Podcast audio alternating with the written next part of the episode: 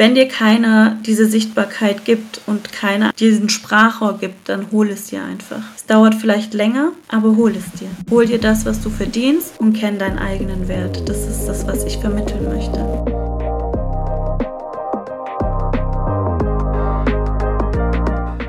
Hallo und herzlich willkommen zu Your Girl Next Door. Mein Name ist Marie Lappas und ich freue mich, dass du heute hier bist. In diesem Podcast teile ich jede Woche ehrliche Gespräche mit inspirierenden Gästinnen, die uns Einblicke in ihren bisherigen Lebensweg geben. Ich glaube fest daran, dass wir alle voneinander lernen können. Deshalb lehn dich zurück, schnapp dir dein Lieblingsgetränk und lass uns loslegen.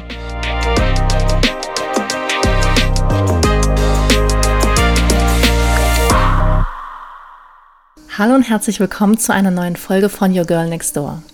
Heute habe ich wieder eine ganz besondere Powerfrau zu Gast, Dylan Bryant, die Gründerin von Costatic. Wir sprechen heute über Dylans Gründungsgeschichte, ihre Erfahrungen als Unternehmerin und die Bedeutung von Sichtbarkeit und Empowerment für Frauen mit Migrationshintergrund.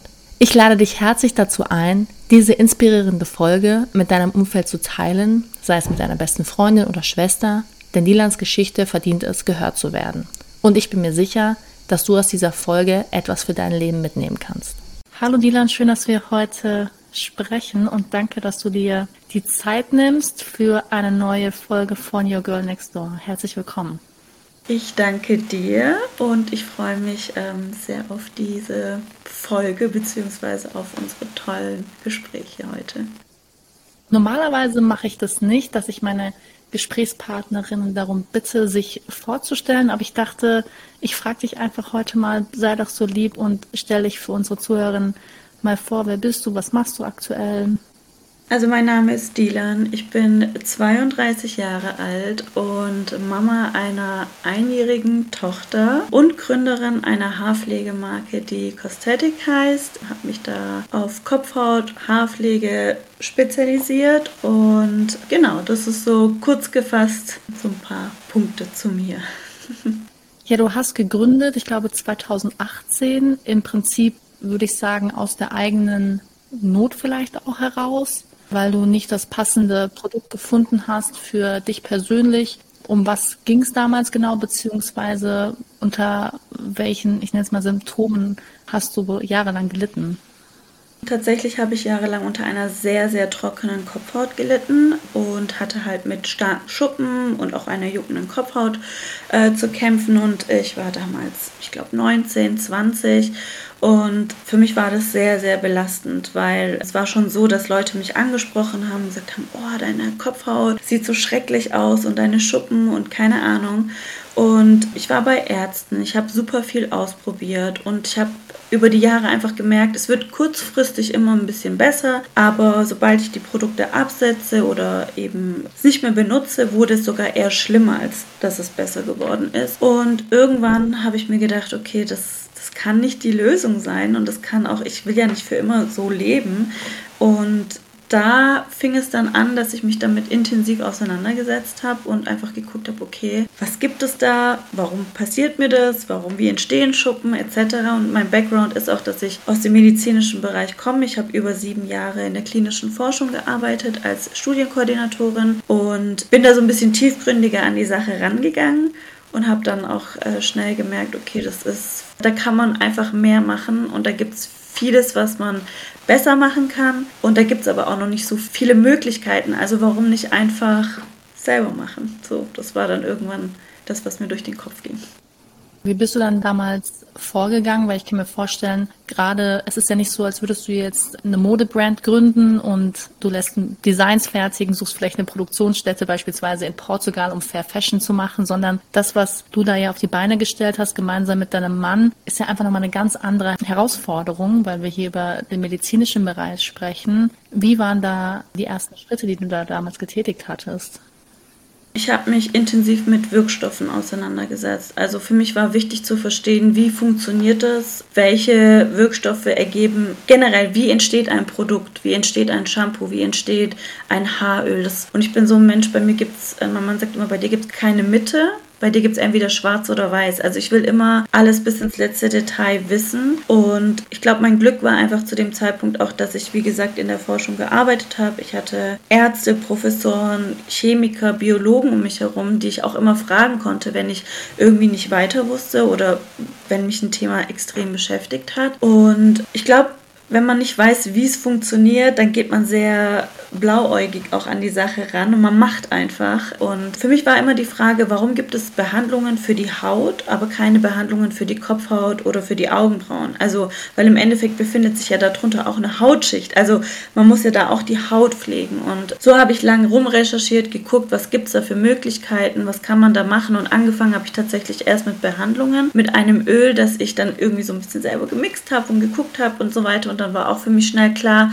dass ich das richtig machen muss und habe dann nach Herstellern gesucht. Also ich habe natürlich erst nach Produkten gesucht, die ich verwenden kann, weil zu dem Zeitpunkt war noch gar nicht der Gedanke, meine eigenen Produkte zu entwickeln. Aber ich habe nichts gefunden, was ich mit gutem Gewissen verwenden konnte für mich und auch für meine zukünftigen Kunden. Und so kam das dann, dass ich gesagt habe, wir machen das selber. Und heute denke ich mir, krass, dass wir das einfach so gemacht haben. Dann waren wir natürlich auf der Suche nach Lohnherstellern, haben geschaut und da haben wir eigentlich zu 99 Prozent oft die Aussage bekommen, dass das nicht funktioniert, nicht mit der Menge, die wir haben wollten. 2018 war das auch noch nicht so, dass man so kleine Mengen produziert hat etc. Und so kam eben das eine zum anderen. Dann haben wir, also wir waren auch in einer Messe in München und Hersteller haben uns ausgelacht und haben gesagt, das wird niemals funktionieren. Und ich glaube, eine tolle Eigenschaft von mir ist, dass ich kein Nein akzeptiere. Vor allem, wenn ich eine Vision habe und weiß, so, das kann was bringen und ich weiß, dass es funktionieren kann, dann akzeptiere ich kein Nein und dann mache ich halt so lange weiter, bis es funktioniert und bis jemand versteht, was ich da eigentlich möchte. Und da hatten wir dann Glück, dann hat das funktioniert, dann haben wir einen Lohnhersteller gefunden, der gesagt hat, okay, ich mache das, ich fülle das genauso ab, wie du das möchtest, weil das ist dann auch nochmal so eine Sache. Wenn man ganz klare Vorstellungen hat, muss man auch mal das hinbekommen, dass man da verstanden wird und dass dann auch ein Lohnhersteller sagt, okay, ich fülle genau die Wirkstoffe ab, die du haben möchtest. Und dann habe ich Instagram benutzt und habe einfach äh, in die Kamera reingeredet 2018, habe gesagt, Leute, ich mache da was, das ist eine Kopfhautbehandlung, das ist eine Augenbrauenbehandlung und das bringt das, das, das, das, das. Und ich habe in meinem Wohnzimmer angefangen, die Behandlungen durchzuführen, also nicht in der Garage, aber in der, im Wohnzimmer. Und ähm, äh, war total erstaunt darüber, wie viele Leute gekommen sind und wie viele Leute sich da auch gemeldet haben und gesagt haben, hey, ich möchte das ausprobieren, weil das gab es zu diesem Zeitpunkt so noch gar nicht. Also das war halt was Neues und ich dachte mir, ich probiere es erstmal, Vielleicht verstehen die Leute das nicht, vielleicht kommt es auch nicht an. Aber zu dem Zeitpunkt haben wir auch schon angefangen, die Produkte entwickeln zu lassen. Also das war eigentlich total riskant, was wir gemacht haben. Aber ich war einfach davon überzeugt. Und nach kurzer Zeit war das dann auch so, dass ich zu meinem Mann gesagt habe, wir brauchen einen Laden, weil also zu dem Zeitpunkt habe ich auch noch in der Klinik gearbeitet. Also ich habe in der Klinik gearbeitet, ich bin nach Hause gekommen, habe Kunden behandelt und das ging sieben Tage die Woche. Und ich habe gesagt, okay, ich brauche da irgendwie so eine Trennung zwischen zu Hause sein und im Studio arbeiten und in der Klinik arbeiten. Dann habe ich in der Klinik reduziert. Wir haben über Nacht haben wir wirklich einen Laden gefunden, was so im hintersten Eck von irgendwo war, aber es war für mich Hauptsache getrennte Räume. Und ja, so hat irgendwie so ein bisschen die Reise angefangen. Dann kamen sehr viele Anfragen von auch Kosmetikerinnen, die auch das machen wollten. Und meine Vision war dann immer, wie cool ist das, wenn das in Deutschland in, an so vielen Standorten angeboten wird, mit dem Hintergedanken, damit kann man so vielen Leuten helfen. Und äh, dann habe ich die ersten Workshops gegeben, ähm, neue Partner aufgebaut, Kunden gehabt und dann hatten wir auch schnell, war die Nachfrage da, können wir das Öl auch mit nach Hause nehmen, können wir das, wie, ne? und dann haben wir gesagt, okay, wir entwickeln jetzt auch ein Produkt, was man zu Hause zur Pflege anwenden kann. Und das ist alles innerhalb von einem Jahr passiert. Und ja, das ist super schnell gewachsen, aber dann kam Corona und dann wurde die Sache ein bisschen anders. Aber ja, ich weiß nicht, ob das jetzt kurz gefasst war, aber so hat alles ein bisschen angefangen.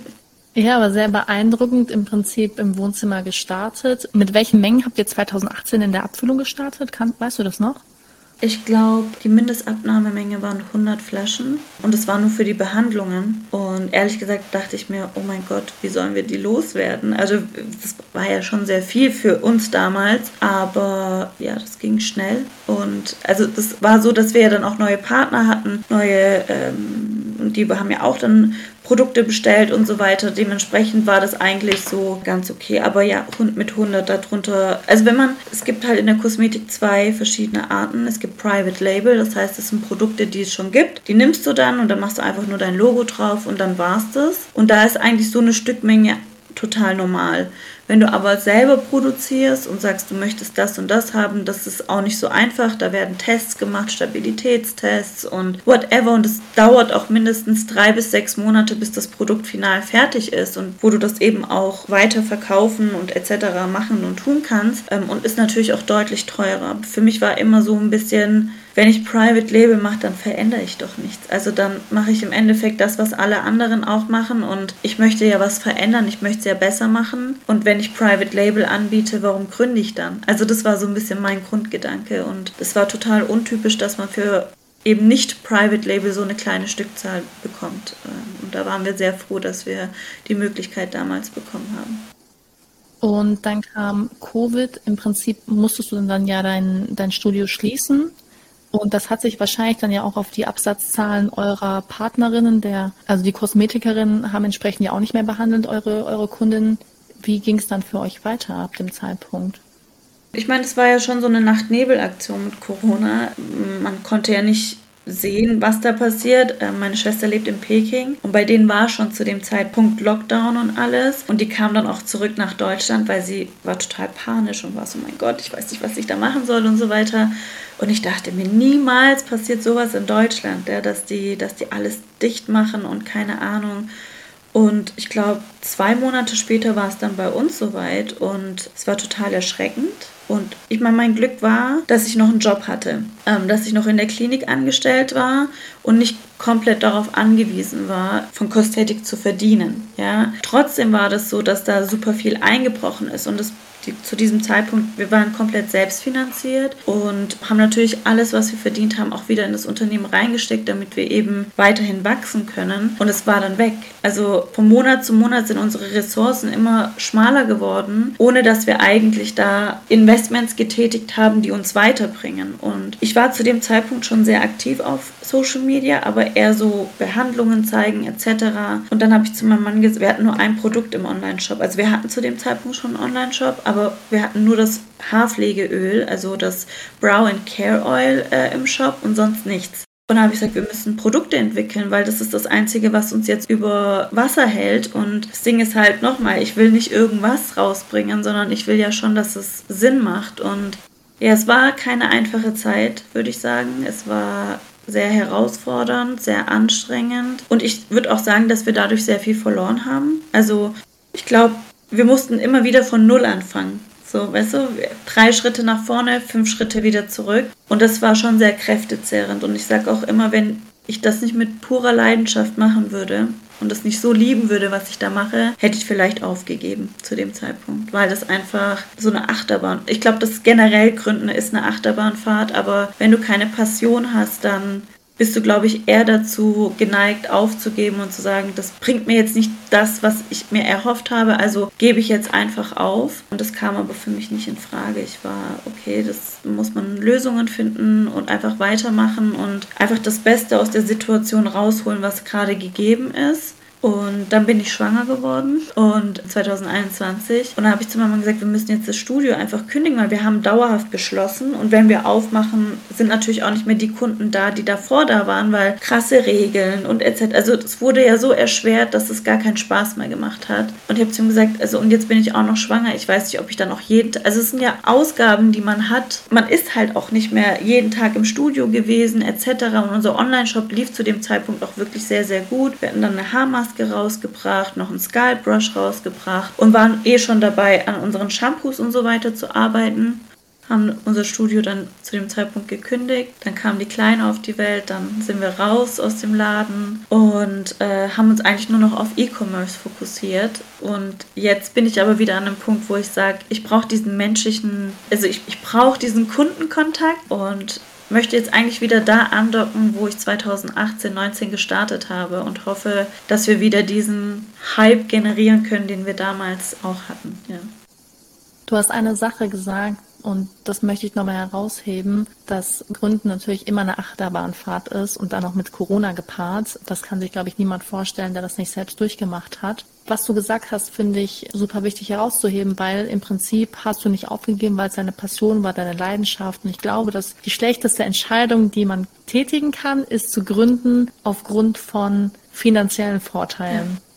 Sehe ich absolut genauso. Und ich habe auf dem Weg schon viele Leute gesehen, die gegründet haben und nach sogar Monat, Monate später, also die haben es nicht mal langfristig gemacht, direkt aufgegeben haben, weil ich glaube, dass Social Media ein Grund ist, warum Leute denken, dass es so einfach ist und sich das so easy vorstellen, weil die Leute zeigen halt nicht den Weg dahin, sondern sie zeigen ja nur die positiven Aspekte und man sieht halt nur den Erfolg in dem Moment, aber man sieht nicht, wie der Weg dahin war. Und ich sage auch immer, es gibt ganz, ganz wenige Stories, wo jemand über Nacht zum Multimillionär geworden ist oder über Nacht super erfolgreich geworden ist. Das, da gibt es wirklich vielleicht, solche Fälle gibt es bestimmt, aber ganz, ganz, ganz, ganz selten. Und Fakt ist einfach, dass ein Großteil einen harten Weg bis dahin hat und weiß Gott, wie viele Tränen auf diesem Weg. Ja, ob es jetzt finanziell ist, ob es mental ist, es ist einfach.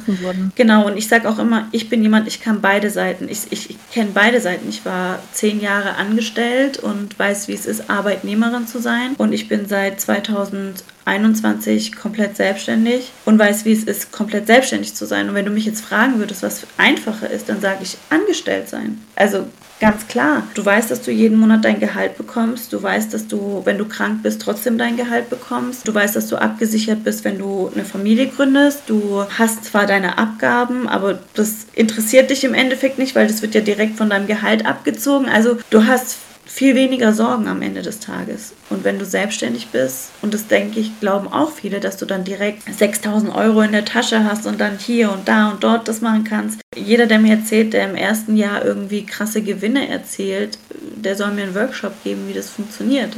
Weil das in den ersten Jahren investierst du einfach in dein Unternehmen rein und du verzichtest und machst und tust. Und ich glaube, da muss man sehr standhaft sein, um das durchzuhalten. Ja, da bin ich voll bei dir. Und ich glaube, was auch die wenigsten wissen, ist, dass viele Gründer und Gründerinnen sich in den ersten Jahren auch kein Gehalt auszahlen.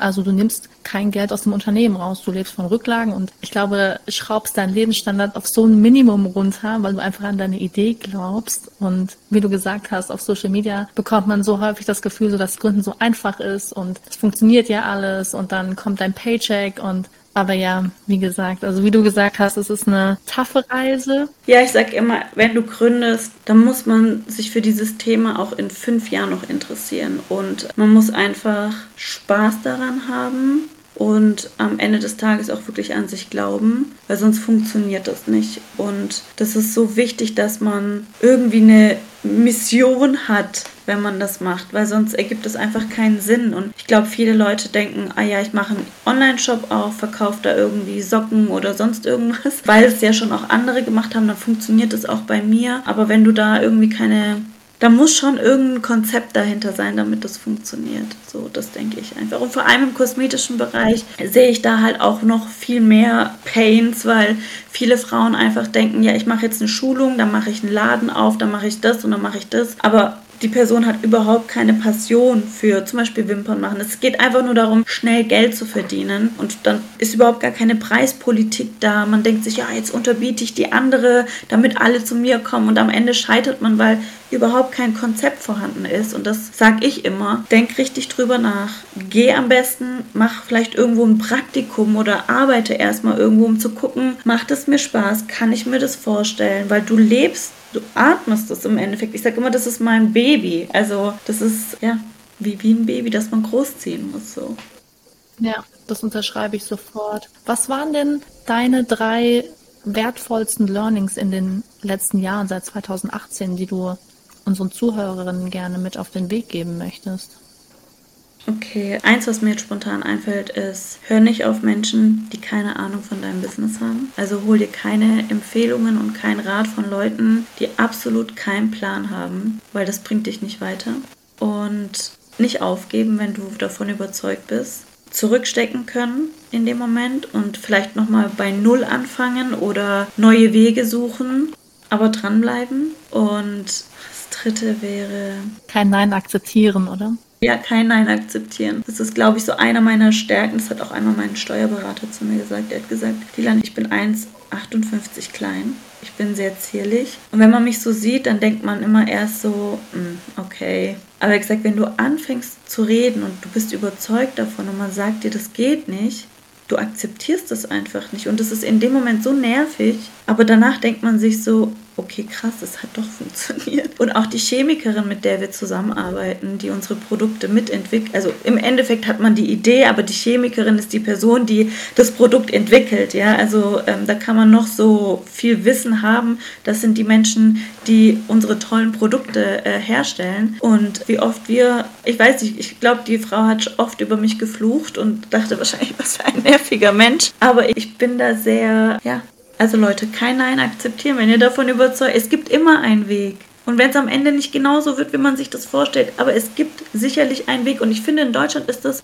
einfach auch nervig, weil man, ich habe manchmal das Gefühl, die Leute wollen hier kein Geld verdienen oder auch nicht über den Tellerrand hinausschauen. Ich glaube, man ist hier so faul teilweise, also faul im Denken und Tun und Machen. Ähm, wenn man sagt, hey, ich habe diese Idee, komm, lass das zusammen machen und so, ja, nee, ich, ich mache das nur so und ich mache das nur so, mehr mache ich dann nicht. Und wenn du sagst, ja, aber du kannst es doch auch so machen, dann sagen die, nee, nee, ich mache das schon seit 30 Jahren so, also warum soll ich das jetzt, und zum Beispiel jetzt in anderen Ländern, wenn ich war jetzt auch viel unterwegs, dann sagt man, ja, okay, wir bieten das zwar nicht in unserem Sortiment an, aber theoretisch könnten wir das schon machen. Lass es doch einfach versuchen. Und das diese Mentalität fehlt mir hier manchmal so ein bisschen. Da bin ich voll bei dir und die Erfahrung habe ich häufig auch schon gemacht. Und das ist, glaube ich, einfach so ein deutsches Ding, dass hier gesagt wird, so das machen wir schon seit 30 Jahren so, deswegen kommen wir auch davon nicht ab. Und auch einfach dieses limitierende Mindset, muss ich sagen, das geht mir in Deutschland teilweise echt richtig auf die Nerven, weil du nicht weiterkommst. Ja. Du hast gute Ideen, du hast gute Ansätze, aber da findest du einfach an, an gewissen Orten noch einfach kein Gehör. Absolut. Aber ja, das ist, glaube ich, ein anderes Thema, wenn wir das Wobei ich finde, das ist gar nicht so ein anderes Thema, weil ich finde gerade im Gründen, also ich, das ist jetzt auch mein Learning gewesen in den letzten Jahren. Ich bin schon ein sehr visionärer Mensch, also ich sehe Dinge ganz klar vor meinen Augen, wie ich es haben möchte. Und wir waren jetzt an einem Punkt, wo wir gesagt haben, okay, wir wollen wachsen, wir wollen jetzt die nächste Etappe erreichen und dafür brauchen wir jetzt einfach auch Investoren und wir brauchen Gelder. Und da habe ich dann auch wieder gemerkt, wie limitiert die Menschen im, im Handeln und im Denken sind und wie anstrengend das teilweise ist, denen das zu erklären, weil sie, keine Ahnung, wenn ich, ich, ich gebe dir ein banales Beispiel. Ich hatte ein Gespräch mit, mit einem Bankberater und wir haben wirklich ganz toll unser Pitch vorbereitet und unsere, ne, alles reingeschrieben. Und die haben sich das nicht mal durchgelesen. Also ich habe dann nämlich nach zwei Wochen da angerufen und habe gesagt, hey, wie sieht's aus? Habt ihr euch das angeguckt und so weiter? Und seine Antwort war, ja, also Kosmetikstudios wegen Corona tun wir gerade nicht äh, so finanzieren. Und ja, es gibt viele türkische Mädchen, die sich hier bei uns melden wegen Kosmetikstudios und Leasinggeräte und bla. Und ich dachte mir so, hä, verwechselt der mich gerade mit irgendjemandem oder was ist hier gerade los? Und dann habe ich gesagt, haben Sie sich das eigentlich durchgelesen? Also Sie wissen schon, dass ich gerade Dealer bin und dann hat er gesagt, ja, ja. Und dann habe ich gesagt, ich betreibe kein Kosmetikstudio und ich brauche auch kein Leasinggerät. So haben Sie sich das angeguckt und da war er dann kurz ruhig und das ist das, womit ich hier gerade zu kämpfen habe, so ein bisschen mit diesen Vorurteilen und mit diesem limitierten Denken, dass man nicht weiterdenken kann oder ähm ich glaube auch sehr viel auch so von oben herab in gewissen Positionen, sei es der Bankberater oder vielleicht auch das Finanzamt oder wem auch immer man zu tun hat, dass man häufig nicht ernst genommen wird oder ich habe mich in meiner Gründungszeit ganz, ganz häufig immer als Bittsteller gefühlt, weil du immer so das Gefühl bekommen hast, dass du so irgendwie so eine Stufe unten drunter mhm. stehst und das ist aber, glaube ich, einfach, wie, wie wir gesagt haben, so ein deutsches Ding. Aber du hast ein sehr wichtiges Thema angesprochen, was ich heute gerne auch noch mit dir besprechen möchte, weil es auch Teil des Podcasts ist, und zwar allen Frauen hier Sichtbarkeit zu geben, egal mit welchem Hintergrund, Migrationshintergrund und auch Shoutout an der Stelle an Fatma, die uns auch zusammengeführt hat. Vielen Dank an dich. Und Your Girl Next Door soll ein Platz sein für, für jede Frau, nicht nur Maries und Sophies, sondern auch für Dilans und Fatmas. Ich heb hier gerade meine Hand hoch, weil das so, und das auch, wo ich gesagt habe, das ist so schön. Es ist so schön, das zu sehen, weil das ist etwas, das ich glaube, seitdem ich Mama geworden bin, ist es für mich noch ein viel krasseres Thema geworden, weil es muss sich was ändern. und es tut sich aber nichts. Und das frustriert mich so sehr, dass ich ich bin dir ganz ehrlich, diese ganzen Events und so, ich weiß zum Beispiel, ich muss viel networken und ich muss und tu und hier, aber ich habe gar keine Lust mehr auf solche Veranstaltungen zu gehen, weil es sind immer dieselben Personen, die auf diesen Bühnen stehen. Es sind immer dieselben Personen, die Sichtbarkeit seit Jahren und es sind auch dieselben Stories. Ich meine, ich kenne deren Lebenslauf schon von diesen Leuten, weil es sind keine neuen Leute da. Und wenn neue Leute dazukommen, sind das halt Maries und Sophies. Und Deutschland ist aber nicht Marie und Sophie. Deutschland ist so viel mehr. Und wenn man in Deutschland Diversität sagt heutzutage oder über Diversität spricht, dann sind das schwarze Frauen. Aber wir sind doch so viel mehr. Oder eben Transgender. Und mehr ist es nicht mehr.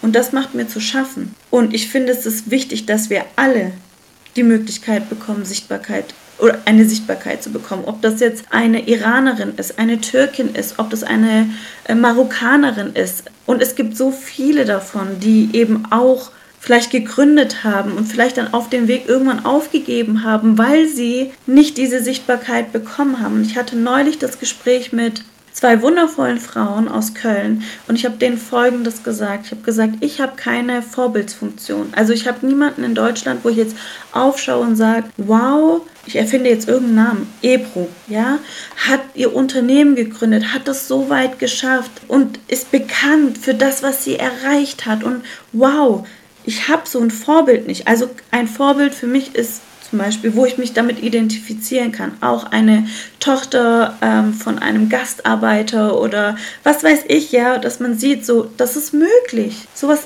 gibt es aber. Also ich kann, ich sehe niemanden da oben mit, die eben auch Talks hält und hier und da, ja, so. Und ich habe gesagt, ich möchte das ändern und ich weiß nicht wie. mein größter Wunsch wäre, dass ich es vielleicht schaffen kann und damit den jungen Frauen, die eine ähnliche Story haben wie ich, zeigen kann, man kann es schaffen. Man kann es schaffen, dahin zu kommen. Und es ist vielleicht nicht einfach, aber vielleicht kann ich auch dazu führen, oder wir gemeinsam, ja, wenn wir uns alle zusammentun, dass die nächste Generation es einfacher hat als wir. Weil eben diese Vorurteile nicht mehr da. Es wird immer Vorurteile geben, aber vielleicht nicht mehr in Bezug auf, ich will gar nicht mehr darüber reden müssen, über dieses Thema Diversität oder Migrationshintergrund. Ich bin hier geboren, ich bin hier aufgewachsen, ich bin deutsch. Ich bin nicht anders. Ich habe dasselbe Schulsystem wie Marie erfahren dürfen. Ich, ich habe, verstehst du, was ich meine? Der einzige Unterschied ist, dass ich vielleicht dunklere Haare habe, meine Familie vielleicht einen anderen Background hat, aber sonst, verstehst du, was ich sagen will? Ich, das ist so ein Thema, das löst so viel Emotionen in ich mir aus. Das 100 Prozent. Ja, ich muss auch sagen, es berührt mich sehr, was du sagst. Und ich habe halt diese Hürden nicht nehmen müssen und für mich ist es unvorstellbar, ich sag mal, was vielleicht was du widerfahren hast oder welche zusätzlichen Herausforderungen du meisterst, zusätzlich zum Gründen. Und deswegen finde ich es einfach so wichtig, dass wir hier darüber offen sprechen können. Und ich frage mich halt einfach, was glaubst du, woran liegt es denn, dass jemand wie du, ich sag's jetzt mal eine Dylan, nicht die Bühne bekommt wie ich? Also ist das nicht gewünscht in Deutschland oder was ist deine Meinung dazu? Ich glaube, dass generell die Erfahrungen, die ich gemacht habe und auch Sachen, die mir gesagt worden sind von zum Beispiel Kunden, die zu mir gekommen sind und das hat mich zum Nachdenken gebracht. Die haben gesagt, oh, ich habe dich auf Instagram entdeckt und ich fand das so toll, was du da ähm, von dir gegeben hast. Aber ich war erstmal so, hm, ob das auch wirklich so professionell ist, weil oft ist es ja so, dass ähm, ja so türkische Mädchen, die so im kosmetischen was machen, dass es eher oft unseriös ist, Vorurteile. Und jetzt bin ich hier und jetzt merke ich, du bist wirklich so, wie du auf Instagram bist und dein Wissen ist echt krass und allein die Aufklärung, bla bla bla bla bla bla. Und dann dachte ich mir, warum gibt es diese Vorurteile? Wer gibt die uns? Warum hat man das? Und ich denke, dass es so wichtig ist, dass wir darüber reden, weil du sagst zum Beispiel, ich hatte noch nie einen Berührungspunkt damit. Und das ist voll toll, ist ja auch okay. Und wenn ich jetzt vielleicht nicht darüber reden würde, würdest du vielleicht auch nie anfangen, anders zu denken. Weil das für dich, das ist die normale Welt für dich. Du denkst nicht über diesen Tellerrand hinaus und denkst, okay, vielleicht sollte ich mal, wenn ich zum Beispiel irgendwie shoppen gehe, online, mal gezielt darauf achten, dass ich vielleicht mehr auf Seiten shoppen gehe von Gründerinnen mit Migrationshintergrund. Weil die, oder supporte eher das mal, weil diese Person es vielleicht auf ihrem Weg nicht so einfach hat. Ja, vielleicht führt das zum Umdenken ein bisschen oder auch einfach dass man Sachen anders anfängt zu sehen, weil keiner kennt so richtig diese Stories von uns, weil wir, ich sag, ich hatte das Gespräch neulich auch mit Fatma, weil wir wurden auch so ein bisschen so erzogen, dass wir nicht darüber reden oder dass wir uns fügen und dass es normal ist, dass es normal ist, dass wir härter arbeiten müssen, dass wir mehr machen müssen und dass wir es nicht so einfach, also generell dieses nicht so einfach haben, kennen wir gar nicht anders. Ich möchte jetzt nicht für die Allgemeinheit reden, vielleicht hat sich das jetzt auch verändert, aber meine Generation hat es definitiv nicht einfach gehabt. Und ich will das ändern. Ich will, dass meine Tochter das nicht so hat. Ich möchte nicht, dass meine Tochter sich erklären muss, warum sie. Ja. Hat sich das seit der Geburt deiner Tochter verstärkt wahrscheinlich, oder? Jetzt, wo du weißt. Ich sehe halt keine Änderung und das seit Jahren und das nervt mich. Und ich fand es eine Zeit lang richtig toll, dass das Thema Diversität auch zu so einem Trendding geworden ist. Ich dachte mir, ist egal wie, Hauptsache die Leute nehmen das wahr und sehen das Problem. Aber die Richtung, die das jetzt genommen hat, stört mich so ein bisschen, weil ich mir denke, ich finde das so wichtig, dass wir auch über Transgender und das und das, das sind so wichtige Themen und es ist toll, dass wir darüber sprechen. Aber das ist, da gibt es noch so viel mehr. Da gibt es ja auch, wie gesagt, die Frauen mit Migrationshintergrund, die nicht mehr gesehen werden. Und die müssen gesehen werden, weil wir haben es unfassbar schwer. Ich bin jetzt Mama, ich bin Gründerin und ich habe Migrationshintergrund. Diese Kombination ist ganz übel.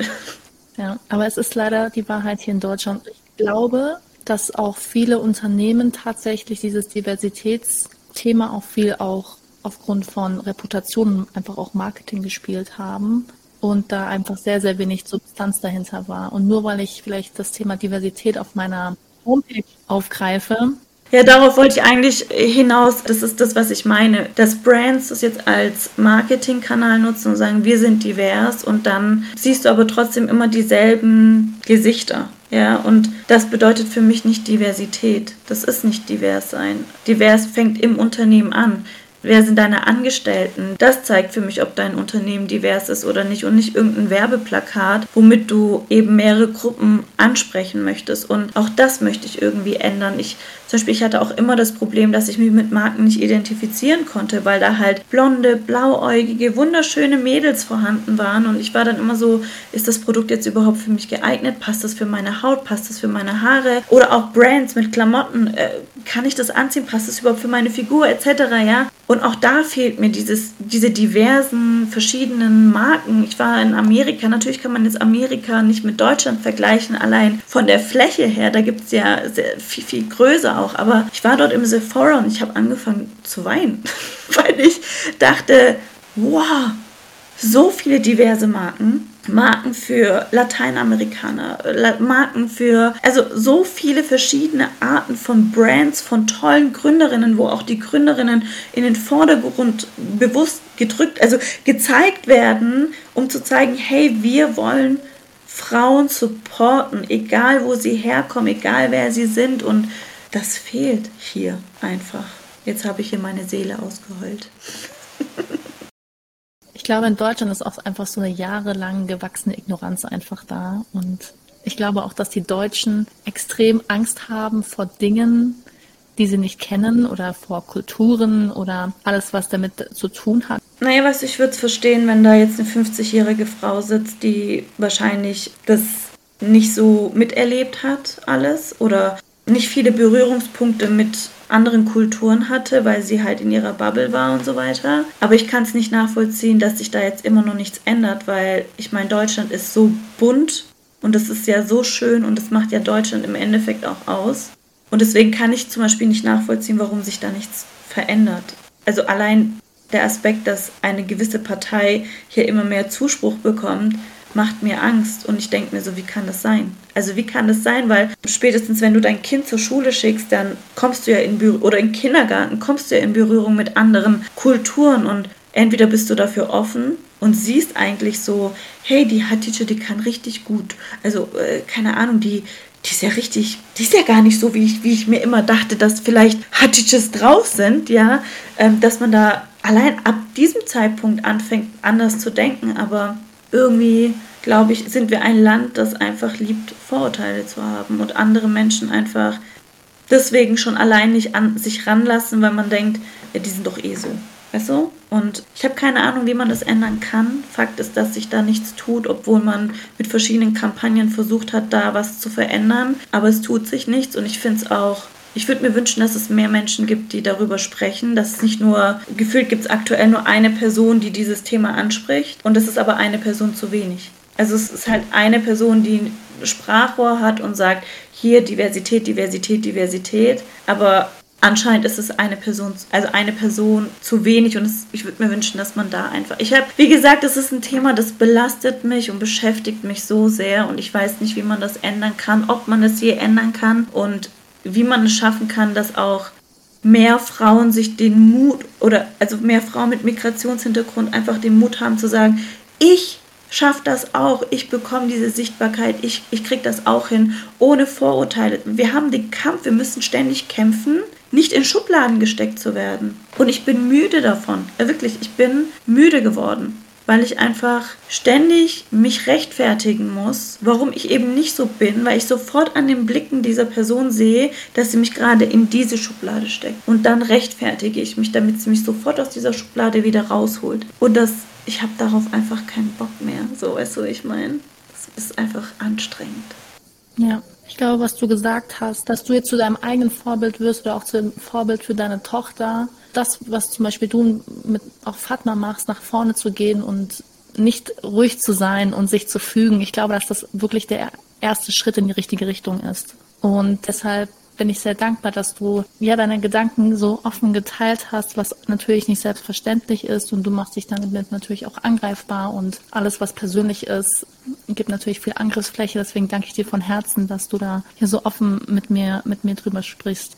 Gerne, ja. Also ich glaube, wenn wir nicht darüber sprechen und wenn wir ständig darüber denken, was andere Leute, es wird bestimmt Leute geben, die das anhören und sagen, oh, krass, okay, ähm, wow.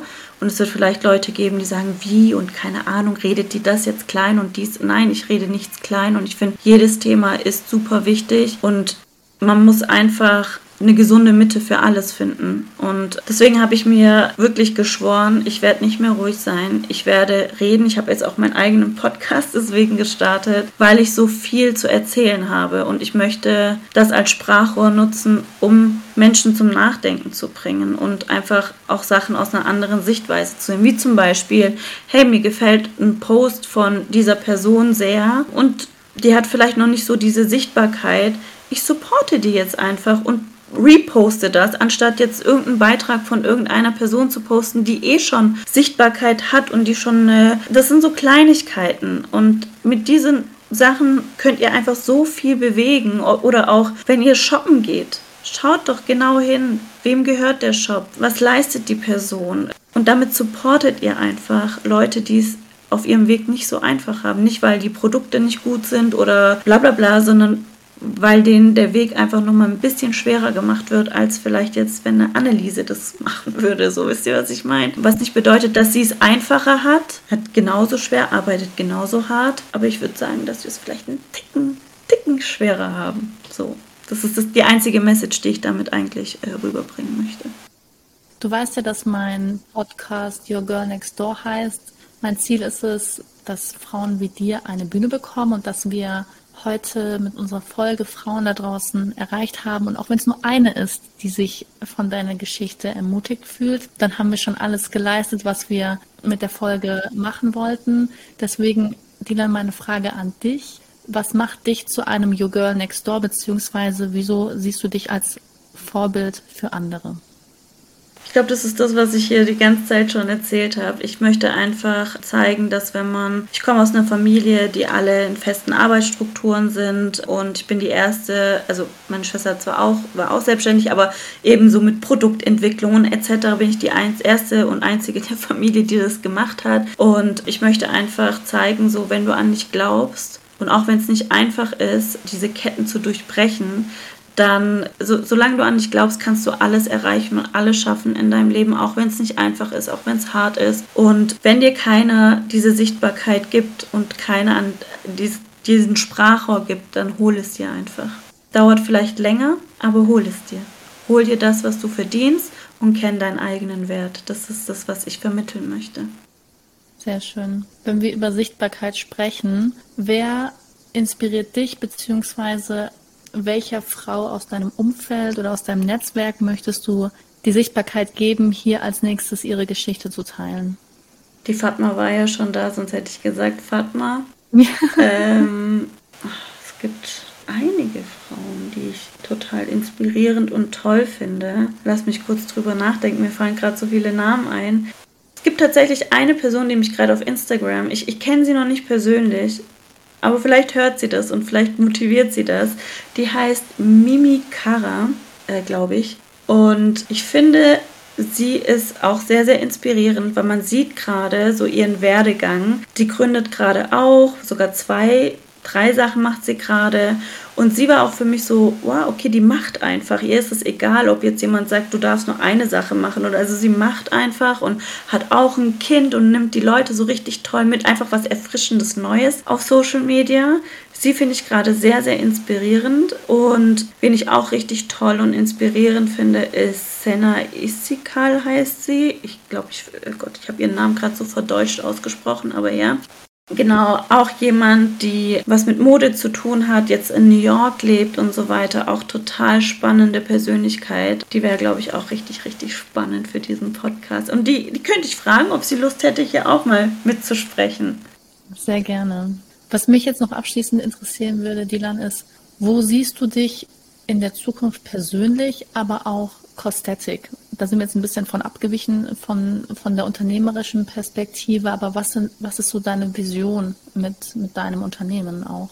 Fakt ist ja, ich möchte was verändern in der Haarpflegebranche, weil früher war Haarpflege eher Styling, also alles was so Haarspray oder mehr Volumen etc. wenig Pflege, sondern wie gesagt Styling. Ich möchte mein Ziel ist es, eine Lifestyle-Marke zu sein, einfach den Leuten zu vermitteln, dass Haarpflege einfach was ganzheitliches ist, dass es wichtig ist, die richtigen Produkte zu benutzen, aber natürlich auch Ernährung und all das. Ähm, ich finde, wir haben in den letzten Jahren super ein super falsches Bild von Haarpflege bekommen. Ja, benutzt dieses Shampoo und du bekommst plötzlich mehr Haare. Sowas existiert nicht, weil ein Shampoo ist zur Reinigung da. Wir haben verlernt, wie die Produkte eigentlich, welche Funktion diese Produkte haben, weil uns die Werbungen irgendwie mit diesem Shampoo bekommst du mehr Volumen etc. Also und ich möchte das aufklären, ich möchte das Gesicht im Endeffekt für das Verständnis von Haarpflege sein mit, mit dieser Marke im Endeffekt und ja, mein größter Wunsch ist es, dass den Leuten Kosmetik ein Begriff ist und dass, dass die Leute damit Ehrlichkeit und Transparenz auch identifizieren. Und das ist mir super wichtig, dass ich keine falschen Versprechen gebe, sondern den Leuten wirklich erkläre, wie es funktioniert. Und es war auch wirklich so ein jahrelanger Kampf, weil die Leute, wie gesagt, ein falsches Bild davon hatten. Und ich musste denen erstmal erklären, das funktioniert nicht so.